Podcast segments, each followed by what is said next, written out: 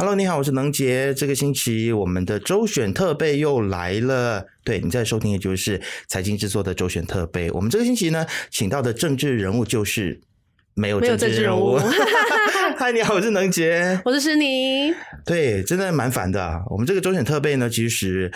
呃，一直做到今天，这这是我们第一次吧。就是发现说，真的是请不到任何的政治人物。我我想今天就是特别赶快来找诗妮来上节目，然后我们来谈一谈。因为其实诗妮也是这个没人在乎的其中一位成员，是的，然后也是我们 B F N 财经的，也算是其中一位成员，其中一位主持人。所以其实我们个都在个别的节目当中，我们访问了很多的政治人物。然后我们对于这次的这个六周选举呢，我们也有很多的观察。所以，哎，今天刚好没有人上来，我们就好好的坐下来聊一聊，就是我们对于这次周选我们的各自的观察跟想法。其实我会发现说，嗯、呃，这一次的周选，不知道是我们太早开始做这个所谓的呃特备节目，还是周选节目嘛？嗯、为什么感觉起来好像这一次的周选确实是热络不起来？是不是最主要的一个原因是因为各政党其实也还没有宣布候选人？嗯，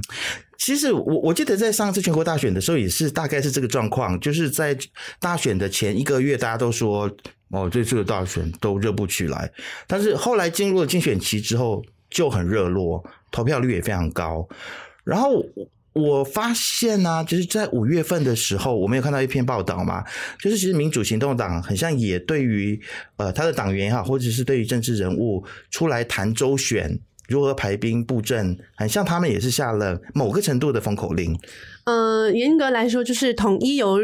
秘书长就是陆兆福回答了，对，是，所以会不会也是因为这样子，所以大家就觉得说，既然党有这样的指示的话，所以就也不太方便上媒体。但是确实，是你你也有访问到，就是民主行动党的。呃，YB 与会的访问其实是很早以前就做了的，嗯、就是大概三月份的时候，所以跟现在其实是距离已经蛮久了，哦、对，所以它不是完全针对呃周选的一个访问，只是我们把它列在库存里面，然后到靠近周选的时候才顺便播。那当然，我会觉得说这一次的周选确实是，嗯、呃，很多政治人物都很难，嗯、呃。不太愿意接受访问的很大一个原因，是因为现在的时局的关系。嗯，我觉得现在的时局是，当你跟你骂了六十年的人是朋友的时候，然后就很尴尬。对，有些话就讲不出来。对啊，你对啊，所以在这个周选前夕，然后大家要开始竞争一席的时候，其实你很难对于你现在这个。暧昧不清的状态去做出解释，可能就会想说：“哎，先暂时不要讲话最保险。”嗯嗯，但是我们确实也要这边预告一下，我们有约到刘振东。嘿，是。对，那接下来刘振东也会由诗妮来拷问他哦。那我就觉得他可能会比较多想要来聊他现在，因为他也是副部长嘛，对，所以他可能会想要来聊一下他的一些工作等等的。当然我，我我们在约他的时候也有告诉他说会请他来聊周选，他好像也不抗拒的样子。对，所以我们可以。期待一下，就是刘振东在发呃接受拷问的时候，可以回答出怎么样的一个答案来。但但是我也想要讲一下，就是自从我们的财经拷问呃开始有了视频版之后，我不晓得有没有直接的关系，但是我会发现说，政治人物或许他们对于这种的拷问型的节目是会有一点抗拒的。我我并没有只说只是某一个政党而已，但是就是会发现说，可能大家会对于华语媒体的期待跟对于英语媒体的期待是不太一样的，我觉得是整体的一个氛围没有。嗯，应该说我们没人在乎之前也做过一个节一集的节目，一个特备，我们就说，哎，政治人物很习惯就是把媒体当成是自家的喉舌，当他们做出一些好的政绩，或者是他们有一些好的表现的时候，就希望媒体多来报道，多来 cover。但是当他们呃遇上一些比较争议性的课题的时候，或者是呃在一些争议性的政策上面要求你表态的时候，他们就会觉得，哎，你怎么可以咄咄逼人，或者是说你怎么可以。在我在其他场合的时候问我这种不相干的问题，那我我觉得这其实也不是周选的时候才会出现的，而是一直以来的一个常态。那那那这个其实是蛮可惜的，因为如果政治人物你不愿意接受挑战的话，我们先不要说你的选民们怎么问你，我们只是代表呃一个比较 general 的情况下去问你一些问题，你都没有办法接受这样挑战的话，呃，你对于你自己施政，或者是说你对于你自己所落实的政策，其实是不是不够有信心，所以你才会回答不出来。嗯，然后我也会觉得说。其实政治人物他们在比如说在我们 BFM 的 Breakfast Grill，或许就会认为说，在那样子的一个脉络跟环境里面，他们比较习惯。那也可能是因为英英文的语境，可或许也是就比较直来直往，所以他们会比较去愿意去接受啊。当然，Breakfast Grill 这个节目也也都已经算是一个老招牌的节目嘛，所以他们也会觉得说去上那个节目，呃，或许会为他们加分，但是。我们这个节目在尝试在做周选的系列的时候，我我就会发现说，有的时候政治人物会期待我们不要问这么样子困难的问题，因为他们会认为说，可能华语的媒体本来就像刚才说，呃，是你所说的，你们应该是为我们喉舌，我们都是华人嘛，那为什么不帮我们说话？为什么要就是问这么尖尖就是辛辣的问题？我想说，是不是呃，来宾们其实会对于不给访纲这件事情蛮有意见的？呃，这个也是。就是因为我们节目不给访纲，我们会给一个大致的范围，嗯，所以有时候他们会认为说那个大致的范围就是访纲。我有访问政治人物的时候，发现他在我给的大致范围下面写了很多答案，嗯嗯，后来他发现我都没有问那些问题的时候，他是有点生气的。哦，觉得你超纲了吗？对对对对，OK。然后他们的比如说政治秘书就会来过来事后来跟我们讨论说，其实如果可以按照问题来问的话，或者是比较按照问题问他多一两题，你就是问题以外的，或许会比较好。那。其实我就觉得蛮可惜的。那我我也想要呼吁说，政治人物其实，在应对媒体的时候，或许因为时代已经进步了嘛，所以大家可能要有更多的媒体的训练跟素养，知道说，其实现在的媒体也不会就是乖乖的按照，呃，就是你想你所期待的那些问题来提问了。其实我会觉得，嗯，我们姑且不谈说政治人物有没有，嗯，愿不愿意上各家媒体接受访问也好。那我知道外界可能会也会有一定的质疑，就是说，诶，你的节目的流量也没有说非常棒啊，非常好啊，那我为什么要浪费时间，或者是说，政治人物本来就很忙嘛，我我可以理解政治人物很忙啦。我们先不谈他要不要各家媒体去上这件事情，我觉得主要是我们的政治人物没有被训练说两党或者是两个不同立场的人就一件事情做正面的回应跟讨论，呃，你可以看到效仿其他国家、其他民主国家，他们其实在进行选举之前，非常重要的一个环节就是进行电视辩论。美国也好，台湾也好，那你都可以看到各党的候选人在进行辩论。为什么我们要进行电视辩论？其实很大一个原因就是因为我们要让各党都有机会正面交锋，就政策方面，呃，有争议性的课题方面，我要看到各党的表态嘛。那现在的情况其实是，我相信政治人物觉得很烦。那我作为民众，我也觉得很烦。比如说，因为我觉得每一家报纸，或者是每一家电台，或者是每家电视台，它都有自己的 KPI。那今天电台 A 访问了刘振东，明天电台 B，后天电台 C，那有刘振东自己也会觉得，可能会觉得，哎、嗯欸，我我我怎么可以，我怎么有办法 fulfill 每一个电视台的要求嘛？那如果是这样的情况下，我们其实要思考的事情就是，我们的国营媒体如果可以把这些人都 gather 在一起，嗯。那那那我们就不用这么烦了，是不是？因为它就是一个大家都可以听到证件，然后大家也可以在同一个场合下，然后正面交锋的部分。现在的做法其实就是，呃，谁有邀请，那你就我就是随意的上各家电台，嗯、或者是在 Ceramah 上面，然后就各说各话，互相攻击，但永远都没有办法。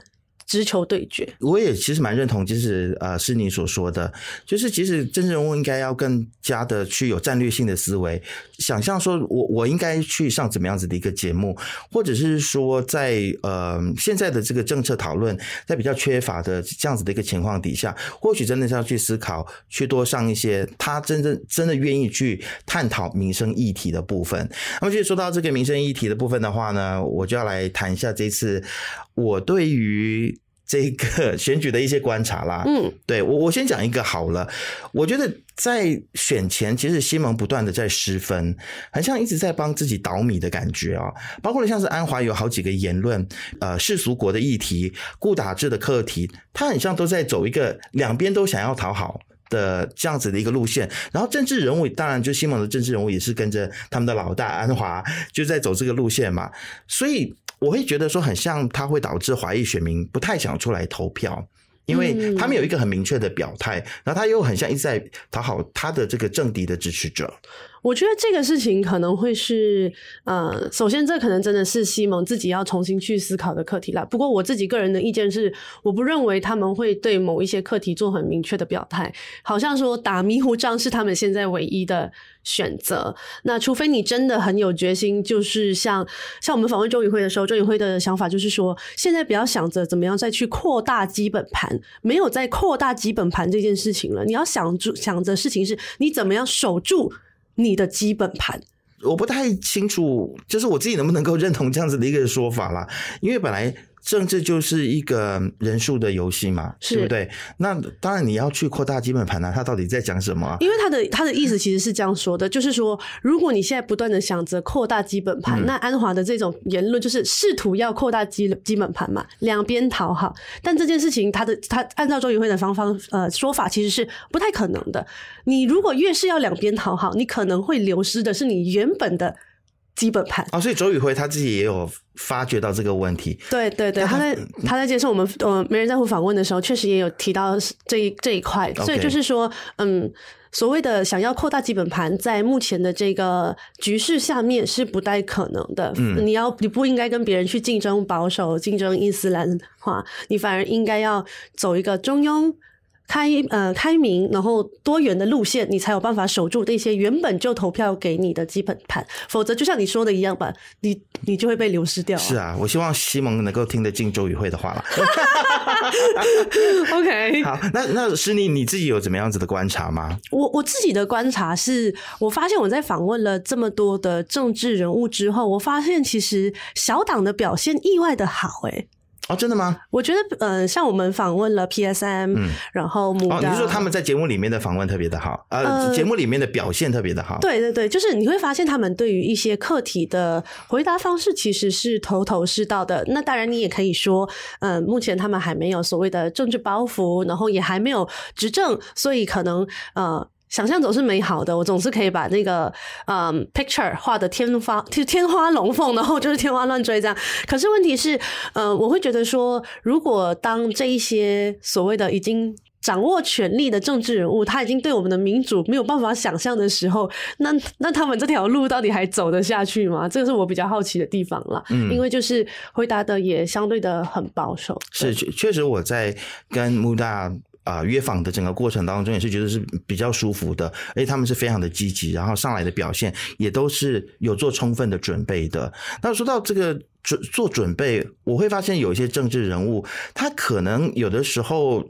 他是有做准备，但是他的论述只有一套。当他在面对一些比较辛辣的提问的时候，他会有一点转不过来。我就觉得穆大没有这个问题，对啊，他们比较灵活。像我们访问塞沙迪的时候，我发现塞沙迪怎么样都转的可以，耶，就是我们以为我们自己的题目已经很辣喽，嗯，但是哎，塞沙迪好像还是可以很从容的面对我们的提问这件事情。嗯，我我也想蛮称赞一下他的那个态度的，嗯，就是当他来我们的就是工作间，然后我们我们要访问他之前，我就跟他说，Maybe we have a very very harsh question for you today。嗯，So。他的态度就是像像呀呀，you can ask everything。我觉得这个就是一个比较，嗯、反而是如果对比你刚刚提到说有一些政治人物可能会因为访刚跟你实际问的问题有点不一样，嗯、然后有点小生气，甚至请助理来协调的话，哎，那个气度好像一下就高下立见了。我觉得，那我真的是期待说政治人物呢，可以就是更踊跃的来上呃各大媒体的节目了，不只是我们。不然的话，就会像我们今天这样子啊！我本来今天都没有准备要录影的，你知道吗？你看我穿的这么样子的随性，跟平常不太一样。哎，我们要来讲一下，就是其实我们在周选。的期间，哇，这个其实是没人在乎倡议的一个 project。然后呢，我们这个 BFM 财经在听到的时候就觉得说非常有趣，然后我们要一起参与，一起来合作啊。是你要不要来讲一下？OK，其实是因为是这样的，我们发现说，其实，在周选期间，可能很多的新闻不断的在发生，除了周选的新闻，还有周选以外的新闻。那每一条新闻其实都是非常的碎片化的。那你可能有时候听到了西蒙的回应，那国门怎么想呢？或者是说，诶，穆达又对。对这件事情有什么样的看法？呃，按照传统媒体的手法，他会把它分在不同的新闻里面啦。那如果你没有这么多的时间去消化跟整理的话，那你可能接收到的资讯就会只是单一方面的一个资讯。那我们就想说，我们可以怎么样帮助大家在很短的时间里面吸收到当天你应该值得关注的周选新闻，而且是我们帮你把同一个课题的周选新闻结合不同政党，如果有的话啦，结合不同政党的这个回应，嗯、然后让你可以从一个比较多元的角度去观察到这次选举里面大家应该要注意或者是应该要思考的一些课题，所以我们会推出一个节目叫做《六分钟看六周选举》，从七月二十八号开始呢是试播集，然后七月二十九号开始正式起播，一直陪伴大家到投票日的前一个晚上，每天晚上十点准时上线。然后其实呢，大家最近在我们的这个 YouTube 频道，我都看到很多人都在称赞我们，说是什么呃新的宝藏频道啊，好像发现了宝一样。然后包括了没人在乎，呃，现在也有非常不错的成绩，大家也都非常喜欢你们的内容。所以我相信这一次我们两个平台强强合作，呃，可以给大家带来一个比较不一样的周选的讯息。所以就希望大家到时候期待，然后每天晚上都可以锁定在我们呃 BFM 财经以及。没人在乎的这个 YouTube 还有 Facebook 来一起来观赏，或者是来关注这次的六周选举。好，那我们今天的节目应该就聊到这里。那希望下一期不要再看到我跟 Isaac 坐在这里了。我们要听的是那些政治人物的政见哦。那要记得继续关注和留守我们的节目啦。拜拜。